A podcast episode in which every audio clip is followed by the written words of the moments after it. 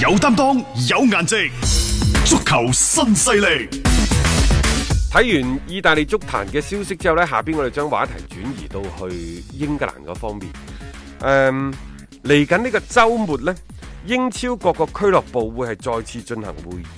嗱，英超聯盟嘅會議呢，就佢講咗就算㗎啦，係啊，佢唔似我哋中超誒呃開啊完會想開都開唔到啊！而家。等好多嘅時間。因為英超嗰度呢係咁嘅，佢哋希望下個賽季係一個完整嘅賽季，嗯，下個然之賽後季啊，亦都越嚟越多嘅俱樂部希望喺六月三十號以前可以結束呢個賽季。嗯，因為六月三十號係好多球員嘅合同到期，即係佢哋盡量希望就喺呢條線之前搞掂晒啲啊又嘢。或者租借出去嘅俱樂部呢，等等，或者係租借翻嚟嘅球員啊，嗯都可能會加入或者離開俱樂部。啊，儘管國際足聯已經建議將到期嘅合同延長到國內聯賽嘅最後一日，但係呢，英超嘅眾多俱樂部都係希望，唉，算啦，都係六月三十號完成啦。嗯嗯，嗱，呢度仲有一個競爭嘅問題，彼此競爭嘅問題。你睇下意大利嗰度話幾時開、嗯啊，就幾時結束，就算去到十一二月結束都唔緊要。但係大家留意喎，而家德甲係訓練緊嘅喎，係啊，德甲訓練緊。英超亦都操緊。而家邊個夠膽開，邊個就成為世界第六大聯 賽，因為而家有五大聯賽喺度打緊嘅，冇咗個啦，有啊個布隆迪都接埋啦。接埋啦。係啊係啊，所以但係呢、個嗰、個所謂嘅偽四大聯賽啫，呢啲係真真真正正正型全球焦邊個點。開就肯定係爭奪晒全球球迷嘅眼球，所以呢度其實聯賽同聯賽之間佢做一個競爭性，嗯但係你又要保證啲球員嘅身體健康安全，嗯所以我就話一個空場作戰一定係非常非常非常大概率嘅事件。係其次可能係集中比賽，嗯亦都係佢哋要考慮，因為而家你首先要考慮嘅就係你是否完成贊助商嗯嘅轉播嘅嘅轉播要求，係是否完成版權商嘅要求。係只話入場與否。呢個你如果唔入場嘅話呢，按照每日郵報講呢，就話如果佢空場作戰喺呢個賽季英超二十隊加波加埋，就要俾翻球迷大概一點八億英鎊。但一點八億英鎊嘅損失大定係嗰度嗯係啊，十個八個億，你自己權衡啦。應該講係十五個億，因為佢兩個加埋係嗯兩五啊幾億㗎。冇錯啊，啊所以你兩權傷害取其輕啊嘛。即係一度要還翻人哋十幾億，一度要還翻人哋兩個億，嗯你睇下點辦啊？嗯嗯，所以即係你要捨棄一部分嘅收益。仲有一個呢，你可以同球迷傾噶嘛。嗯喂，我俾一啲俱樂部嗰啲嗯波衫啊，或者咩俾你得唔？當然會影響佢波衫嘅收入啦。總之呢筆都都會出嗯係咪可以延長嗰、個？啊？又或者係向後延長係啦，啦，等等。你明年有啲折頭之類嗰啲嘢啦。咁即係呢啲其實係可以具體去傾嘅。呢、個數字並唔係一個好確鑿嘅數字嚟嚇，但係你相對嚟講，呢、個係可控嘅範圍。蝕就肯定要蝕㗎啦，但係蝕冇咁多，同埋蝕到入肉。咁你作為嗰啲俱樂部嚟講，你自己去揀啦。所以你個空場作戰，甚至乎集中進行比賽，我感覺英超會行得係最快。我同你，講點解仲要打呢？仲有啊，即係英超個俱樂部或者係對歐洲啲俱樂部，你過去幾個賽季轉會，嗯，你唔係一次性支付噶嘛係？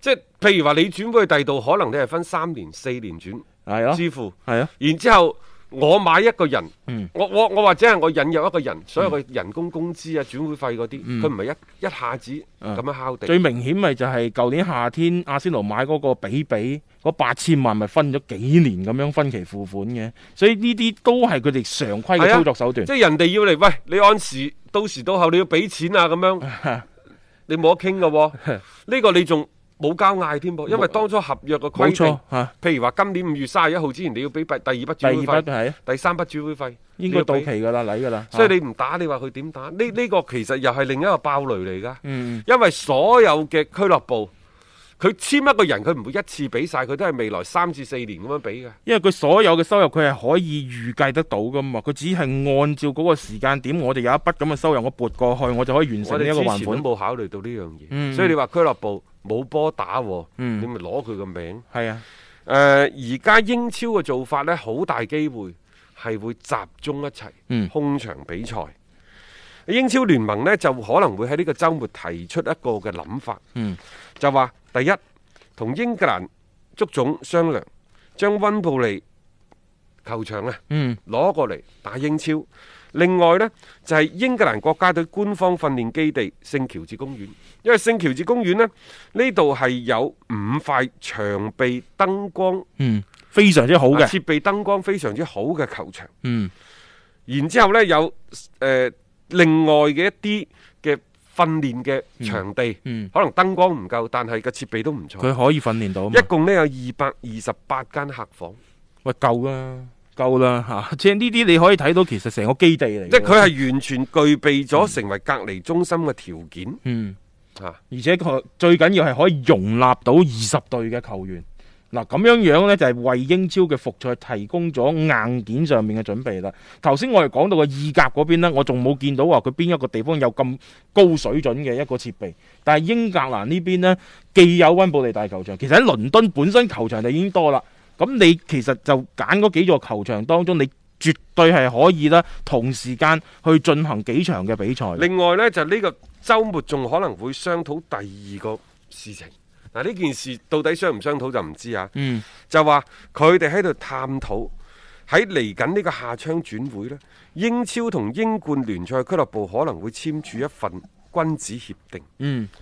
呢份協定嘅內容就係嚟緊嘅呢一個轉會窗或者兩個轉會窗，相互之間唔挖人。唔挖人，即係當然呢個只係一個好初頭、好初頭嘅係啊諗法。即係係咪得到大部分或者全部球隊嘅一致通過咧？呢即係呢個兩睇啊吓，因為有時我覺得你呢啲所謂嘅唔挖人，即係其實係停止咗佢一個嘅球員本身嘅一個流動嘅噃。仲有第三點就係、球員嘅人工，因為之前呢，意大利、德甲啊、西班牙都傾得好好嘅，去到英超嗰度呢，嗯到目前為止係冇減到嘅。冇啊，佢哋嘗試去減一啲俱樂部員工嘅，全部都褪翻晒啦。全部都褪翻晒。球員一線隊嘅球員到而家都未減嗯哼，啊！但英超係有錢啊，係捱得住啊。嗯嗱，佢有錢，可能意大利、西班牙嗰度、嗯一停比賽就即刻要減人工。嗯佢呢度最多係頂一兩個月，頂兩個月夠長啦吧？嗯，接住落嚟，佢一定要商討如何減人工嘅。啊係，即係佢一定要去行呢一步噶啦。而家只不過就勉強仲可以維持住嘅啫。因為你如果想要生存落去嘅話，你一定要做出改變。嗯，大家都知道，如果俱樂部係破產嘅話，你球員攬住個最尾嗰個，你遲早會翻船嘅。嗯，啊，即係所以你呢個嘅即係降薪係遲早會係到嚟嘅一個事情，只不過英超聯盟呢邊呢，同其他嘅聯盟呢，我覺得佢相對嚟講，其他啲球會就叫即係仲可以頂得下，係所以佢冇咁迫切。屋企比較有米嘛，啊一句講晒啦，嗯啊！但係誒，呃而家呢個環境呢，就亦都可能係一啲所謂嘅誒投資者抄底嘅機會。嗯嗱、紐卡素嗰單嘢睇嚟呢，似乎真係有所進越展啦。講越嗯似啦嚇。啊，似乎真係有所進展啦。嗯就話呢個沙特財團呢，就已經同紐卡素嘅老細艾樹利嗯傾掂咗啦。艾樹利呢，之前就咬三千萬，嗯咬啊三千五百萬。啊三億三億五千萬萬，而家呢，就因為新冠疫情嘅原因，啊沙特嗰度呢，亦都我話我唔殺你價啦，就係三個億你制三個唔億制？啊制而家就話個大九家都喺三個億英鎊嘅轉讓費呢度呢，就達成咗一致。係呢兩日其實將呢樣嘢係更加確鑿咗嘅。啊啊因為而家英超呢，咩卡塔與阿聯酋啊嗰啲先後進入，嗯即係作為老大哥嘅沙特係啊。唔執對波嚟玩下，又好啊似講唔過去啊嚇，即係面子上面、地位上面受到挑戰嚇。誒、加上其實紐卡素一直都想賣殼唔嘅知喎啊紐卡素舊年十九皇叔賣嗰單嘢，嗯同而家呢個財團唔知係咪一致呢？但係聽講都係由嗰個中間人，即係嗰個靚女啊，係啊，嗰、個女嘅都係嗰個都係佢喺度牽線喺度佢專做門係嘅。嗯做呢一個嘅即係鋪橋搭路嘅嘢啦啊。咁、即係先聽住先啦。但係三億呢一個嘅價碼同艾樹利嘅嗰個預計嘅價碼就差距唔算話特別大但係啦今。次應該唔係十九皇叔噶啦，唔係話係應該係沙特嘅國家主權基金叫嗯 PIF 財團。嗯啊啊，當然呢啲睇住先啦。嚇睇住先啦，係誒，仲有呢，根據接住落嚟嘅流程呢，英超聯賽嗰方面，嗱人哋係英超聯賽。嗯英超聯盟唔係你英格蘭足總啊嗯，佢、都會繼續檢查資方嘅准入資格，其實亦就話檢查你嘅准入資格係啱嘅，嗯你有冇咁多錢你具啊？備咁樣嘅資但格係，嘅到底係邊個去審？嗯，但係呢個唔係足總去審啊。呢個時間大概一個月度。啊啊都都差唔多啦吓、即係嗱，咁而家咁你可以即係調翻轉頭睇翻我哋天海呢邊，你去審呢啲嘅資格啊，人哋係要咁長嘅一個時間，但係佢係有相關嘅聯盟啊，各方面去做出呢啲嘅工哦作。佢呢就話呢，就紐卡素啲球迷聽到咗呢個消息之後呢，嗯都即係就算疫情當前都好，你都知嗰度自由散漫慣嘅啦。嗯。哇，個個都開開開曬 party 去慶祝。即係睇嚟，佢哋真係想阿 Sir 你走好耐㗎啦嚇。咁、當然之前都已經係鬧到好僵嘅不過情實況。嗯際上呢，英格蘭東北部嘅足球俱樂部呢，嚟嚟去去，嗯紐卡素、新特蘭、米杜士堡米士堡嗯，大頭大哥，始終佢都係紐卡素。同埋我都話我好中意紐卡素嗰個場嘅係氛圍，係啊，場場波。反正就五萬人，可能個場地嘅設施相對比較陳舊，嗯但係佢嘅氣氛絕對一流嘅。係呢、個真係中誒英格蘭東北部嘅重鎮嚟嘅，足球重鎮嚟你嘅。可以話喺佢嗰個聖詹姆士公園球場睇一場波，可能真係震撼到你嘅心靈啊！係。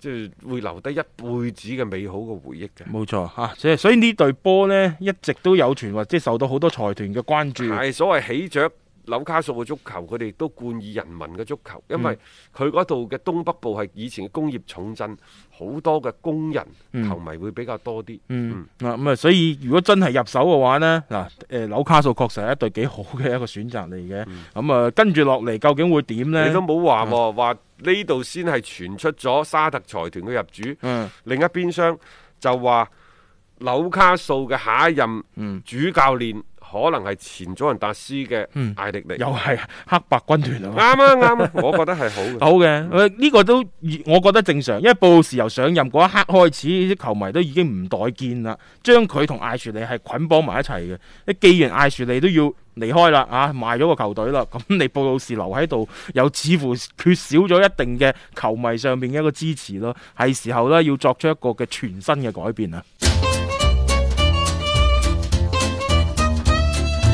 你放工，我翻工，唔會抌波中。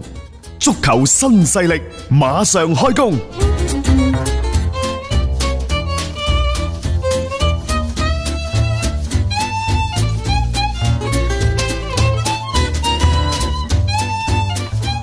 喺曼聯俱樂部方面，儘管新冠疫情令到佢哋主要嘅贊助商 Adi 遭受咗即係都唔細嘅打擊。嗯，喂，但係曼聯就相信呢話 Adi 俾佢哋嘅每個賽季嘅七千五百萬嘅贊助費呢，仍然可以到 帳，覺得對方都仲係 比較有底韻，因為 Adi 而家呢，就即係誒係向好多隊嘅球隊嗯，去提供贊助嘅。啲波啊衫，其中呢，即係最大嘅贊助呢，就係曼聯。嗯啊，另外曼聯聽講個消息話，一啲已經向德國政府提供咗十七嗯點五億英鎊，嘅一個紓困嘅要求。係 啦。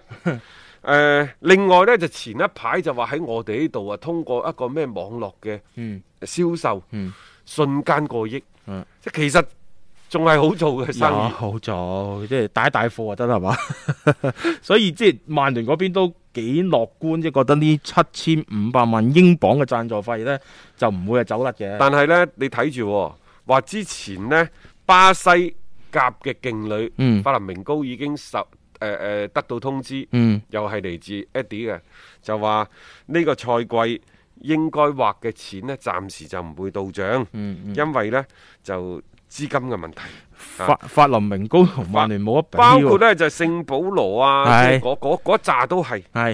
誒呃我我覺得即係作為即係 Eddie 嗰邊嘅一個角度嚟講咧，你你某啲嘅球隊你可以相對暫緩一下，即係我我我講得即係難聽啲講句就可以得失得到，但係好似曼聯呢啲其實互相嘅合作係一個幾共贏嘅大嘅一個環境底下，跟住盡量去保證翻呢一個嘅即係客戶嘅一個權益先啦。因為其實而家呢，喺世界範疇嚟講呢，皇馬、拜仁、祖雲達斯啊等等，包括呢就好多個國家隊嘅贊助商都係 Eddie 喺英超呢度呢，包括曼聯、阿仙奴、李斯特城、石飛聯啊等等嗰啲，全部都係 Eddie 提供贊助嗯係嘅啊。，即係佢基本上都涉及到好多嘅一啲運動啊隊嘅球個人員嚟講呢，就係美斯啊、保羅普巴呢啲嗯嗱大牌嘅保球羅星普巴，啊亦都係同 Eddie 簽咗贊助。呢冇錯啊，即係呢個又再一次話個俾你啊亦都係聽點解活華特即係曼聯嘅啊 E 冇 CEO 錯啊，一路呢就唔捨得放保呢一個羅普保巴羅普巴嘅原因。呢個應該中間嗰個因為拉楞佢太犀係利啦，佢同呢一個球衣嘅贊助同埋保羅普巴個人嘅贊助呢，係楞得好緊。係啊，所以即係大家可以理解咯。即係從呢個角度上邊，即係去考慮翻誒，唔係話隨隨便便我我炒你呢個球員，或者我唔同你合作就唔同合作，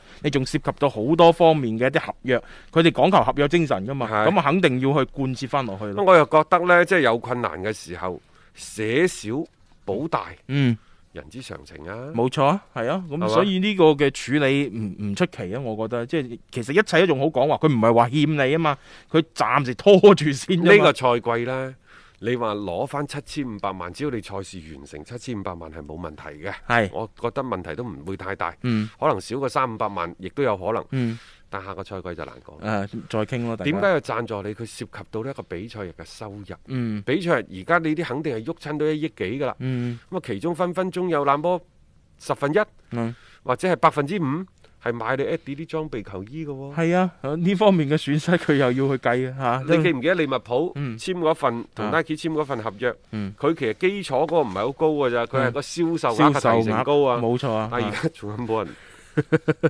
下階段再講，先恢復比賽再講啦啊嚇。一切以復工復產優先啊！ O K，咁我哋聽日都會繼續同大家再講嘅嚇。咁六點鐘足球新勢力約定大家嚇。要足本回聽足球新勢力每日節目內容，可以喺喜馬拉雅 FM 搜索張達斌或者搜索足球新勢力。另外，仲可以搜索微信公眾號張達斌，添加關注，了解斌哥每日更新嘅公眾號內容。短視頻內容方面，抖音搜索廣州粵語傳媒或者斌哥廣播，都可以睇到足球新勢力嘅精彩內容。